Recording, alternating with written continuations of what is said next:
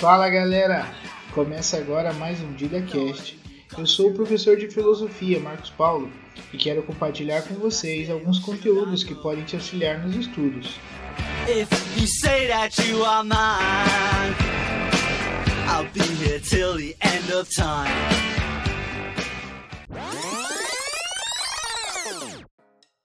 Então, hoje eu quero dar continuidade à nossa aula de introdução à filosofia socrática ressaltando que o pensamento socrático é toda uma tradição filosófica que tem como objeto de estudo não mais o cosmos ou a cosmologia, mas a antropologia. Ou seja, enquanto a cosmologia seria aquela área da investigação filosófica que tem a preocupação em tentar compreender a arque da realidade, ou seja, aquele princípio de, do qual todas as outras coisas derivam, é, ou seja, aquela substância universal, primordial, ah, da qual dela todas as coisas demais vêm a existir, ou as substâncias né, primordiais, porque pode ser uma visão é, monossubstancial ou plurissubstancial, e aí o, o pensamento cosmológico ele gira em torno disso e o pensamento antropológico ele gira em torno de questões que existem porque existe o ser humano. Questões de natureza ética, estética, política, epistemológica, todos esses nomes esquisitos aí,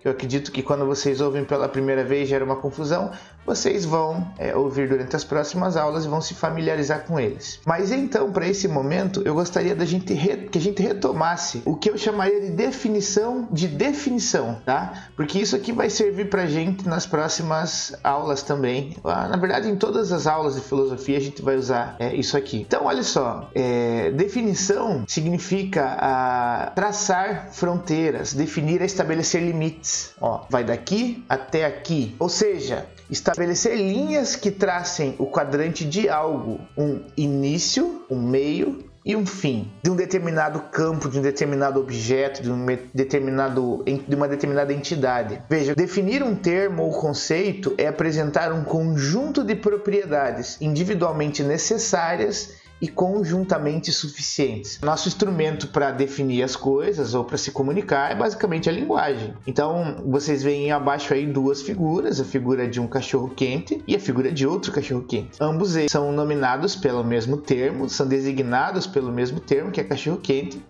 Mas quando você observa eles, você percebe que além das semelhanças que eles têm entre eles, também tem diferenças. É, o cachorro quente à sua esquerda, ele tem molho, tem vina, ele tem pão, mas ele também tem ervilha, ele também deve ter batata palha, deve ter farofa, deve ter milho e outras propriedades. E o cachorro quente à sua direita, ele é apenas pão, vina e molho, tá? Então assim, para para definirmos um cachorro quente e para não confundirmos um cachorro quente com outro objeto, a gente teria que apresentar um conjunto de propriedades que são individualmente necessárias e conjuntamente suficientes a um cachorro quente, certo? Então, assim, o que, que é individualmente necessário para que um cachorro quente seja um cachorro quente?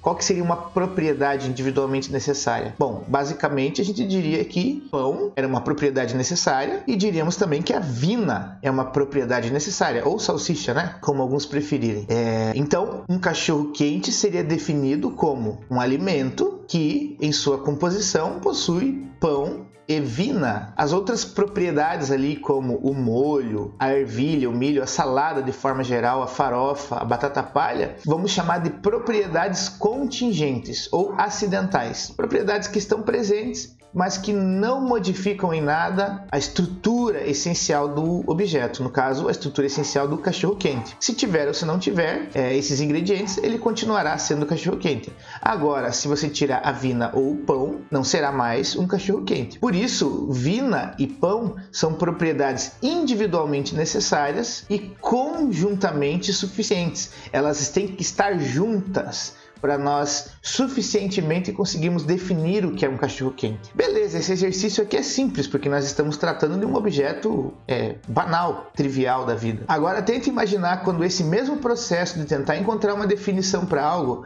é, gira em torno, por exemplo, do termo amor. Como que eu definiria amor? Amor é um sentimento, amor é uma escolha, amor é uma decisão, o amor envolve fazer tudo que o outro deseja fazer, deixar o outro fazer tudo que o outro deseja deseja fazer, o amor implica é, impedir o outro de fazer tudo o que ele quer. O amor in, implica é, muitas vezes algum confrontamento. Veja, aí a gente tentaria procurar identificar quais propriedades né, é, individuais seriam necessárias para definir o amor é, e quais seriam as propriedades suficientes, como que eu conceituo o amor de forma suficiente. Assim também com relação ao termo justiça, assim também com relação ao termo verdade, o termo conhecimento, o termo bem, o termo beleza. Todos esses termos, eles vão de certa forma é, carecer de uma definição. E essa definição seria, em grande medida, é a apresentação de um conjunto de propriedades individualmente necessárias e conjuntamente suficientes. Por que, que eu trouxe isso para vocês agora? Gente, porque isso aqui é uma das preocupações filosóficas do Sócrates. É, ele costumava fazer a sua filosofia em, nas ágoras, em praças públicas, em espaços públicos, onde ele interrogava as pessoas justamente sobre as definições que as pessoas utilizavam acerca dos dos conceitos que elas cotidianamente usavam em seus discursos. Né? Eu não coloquei aqui para vocês, mas é, tem uma situação específica que ocorreu alguns anos atrás, é, em que o menino foi tatuado na testa quando tentou roubar né, a bicicleta de alguém e dois rapazes pegaram ele, levaram ele para uma casa, prenderam ele numa cadeira e, e tatuaram na testa dele "Sou ladrão vacilão". E eu lembro que essa história repercutiu bastante na época e muitas pessoas estavam discutindo se o que foi feito com o menino era um ato de justiça ou não. E aí alguns dirão, ah, obviamente que o que aconteceu foi um ato de justiça. É, ele pagou pelos seus erros. É, agora, como que a gente vai saber que a forma de pagamento pelos erros ou quais tipos de erros devem ser pagos com uma tatuagem na testa? É, você gostaria que os seus erros fossem tatuados na sua testa? Você acharia justo isso? Veja, nesse caso, a definição de justiça seria fazer com que as pessoas tenham os seus erros ah, amplamente divulgados em redes sociais sociais e, inclusive, tatuados em seu próprio corpo. Seria justo isso? Né? Eu não estou dizendo que o que é o que não é justiça nesse momento. O que eu estou colocando aqui é apenas algumas reflexões. Como é que definiríamos justiça nesse caso? Tá? E existem outros inúmeros casos que poderíamos analisar aqui. Mas o nosso objetivo agora não é, é esgotar ou examinar casos de forma exaustiva.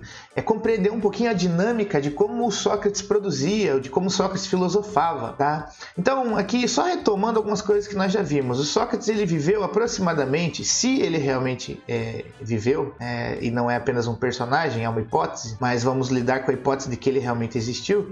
Ele viveu aproximadamente entre 470 a 399 a.C.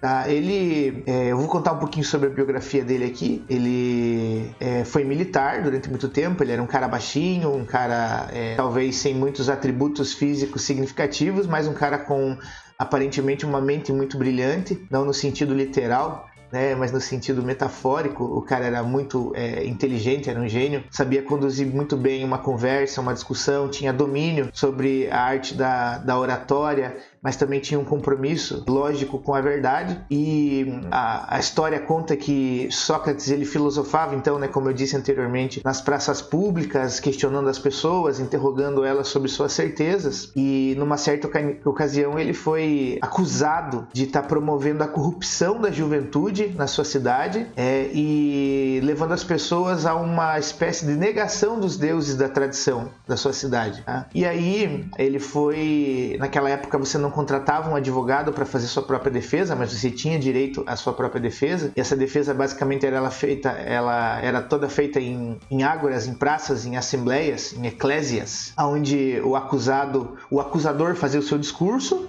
e depois o acusado tinha a possibilidade de fazer o seu discurso em sua própria defesa. E o Sócrates fez todo o seu discurso em sua defesa. Ainda assim, é, a eclésia, a assembleia decidiu condená-lo, abrir mão das suas ideologias, abrir mão das suas intenções, abrir mão das suas, é, dos seus compromissos ideológicos ou beber uma bebida chamada cicuta, que seria um veneno. Então ele tinha a possibilidade de escolher entre um e outro e ele optou por beber a cicuta porque ele acreditava que o pior mal que ele poderia fazer era negligenciar a sua missão, a sua tarefa, a sua responsabilidade. E nesse meio tempo ele também foi tentado pelos seus colegas a fugir da cidade, né? E ele falou que ele faria um mal maior ainda se ele fugisse, porque ele estaria demonstrando que as pessoas podem violar as leis e as regras da polis da cidade. E o que aconteceu é que ele acabou tomando cicuta e supostamente ele morreu é, envenenado, então por esse por essa bebida. Mas é, deixando de lado agora um pouquinho aqui a biografia,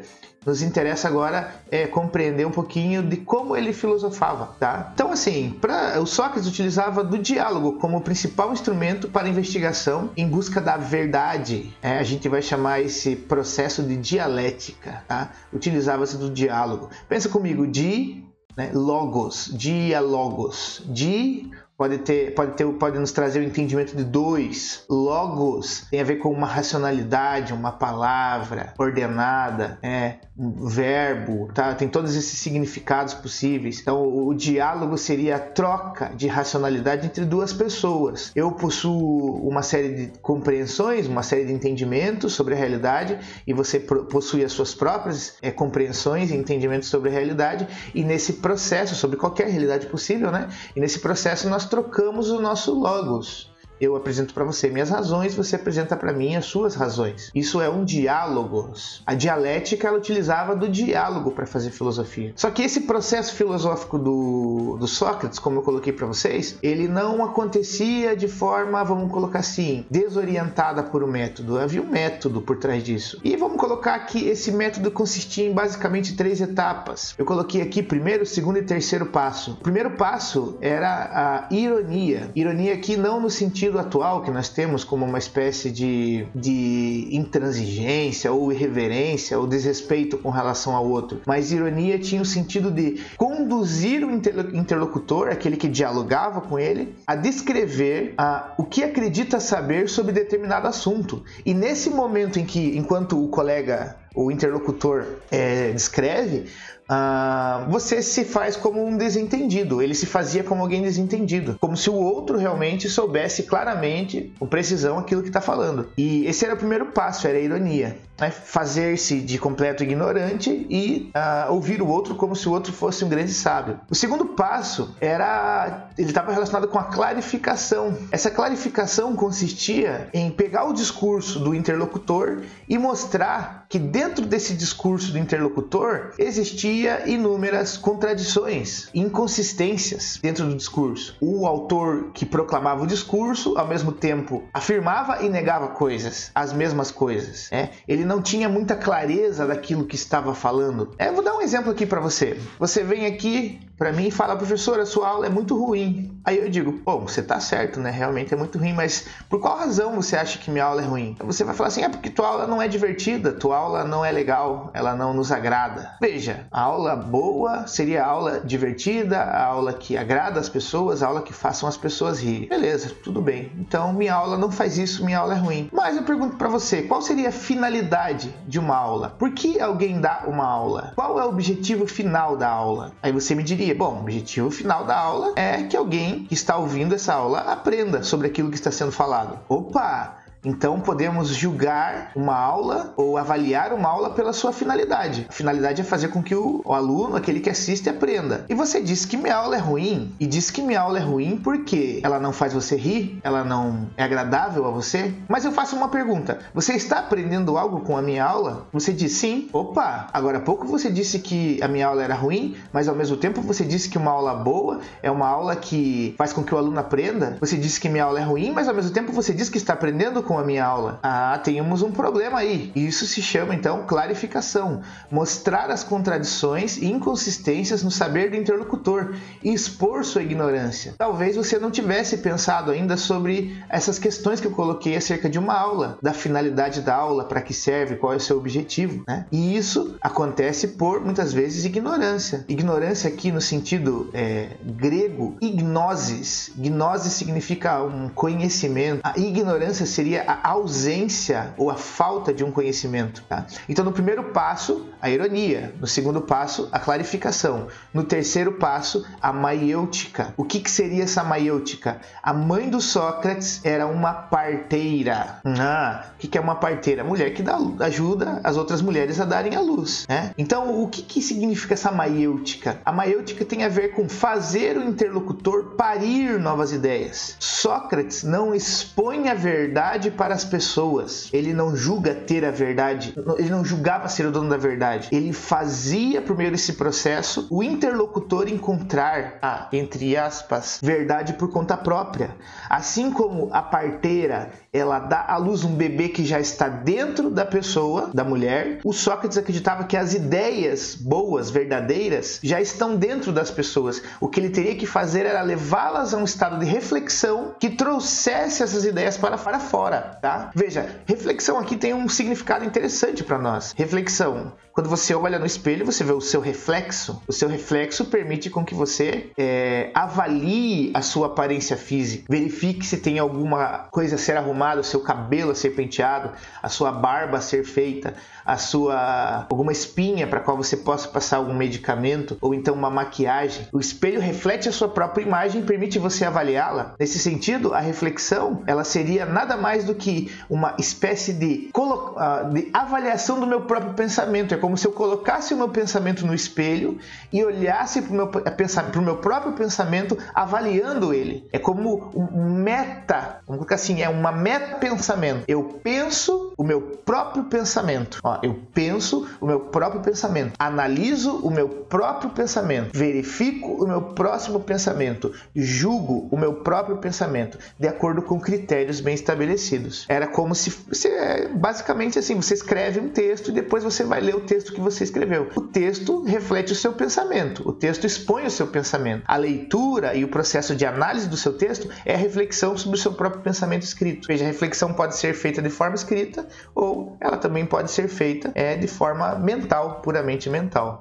Então, o objetivo do Sócrates era conduzir as pessoas a esse processo reflexivo, promovendo então o que a gente vai chamar de maêutica. Sócrates tinha algumas ideias pedagógicas importantes para nós. É, o conhecimento transmitido não tem grande valor. É como transportar algo de um recipiente para outro. O conhecimento deve resultar de um processo de construção pessoal que envolve reflexão, desconstrução, se necessário, geralmente é necessário, reavaliação do saber, do antigo saber e novas confrontações para verificar a consistência de um determinado saber. Sócrates era contrário a, por exemplo, a tese de que o conhecimento se constrói quando você traz informações novas e dá para o outro prontas. O conhecimento teria que ser um processo introspectivo reflectivo. Né? Eu penso e a partir de mim mesmo, das minhas reflexões, eu vou trazendo à tona aquilo que já está dentro de mim, enquanto verdadeiro. Isso é uma espécie de ginástica mental que fortalece o intelecto, tá? Então, o, esse processo que o Sócrates propõe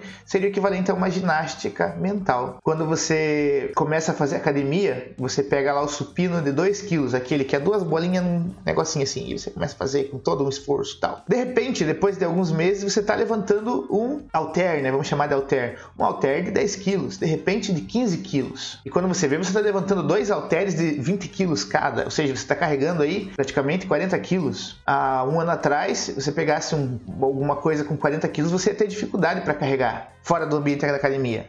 Agora, depois de todo esse exercício, você vai pegar um objeto com 40 quilos e não vai ser tão pesado assim. A mesma coisa acontece com o exercício mental. Enquanto mais você executa funções mentais, mais você exercita elas. Então, mais facilidade você vai ter para realizar certas operações mentais. E isso vai facilitar para você no processo do, da construção, né? Ou da, vamos colocar assim, da, do descobrimento do conhecimento que está dentro de você já.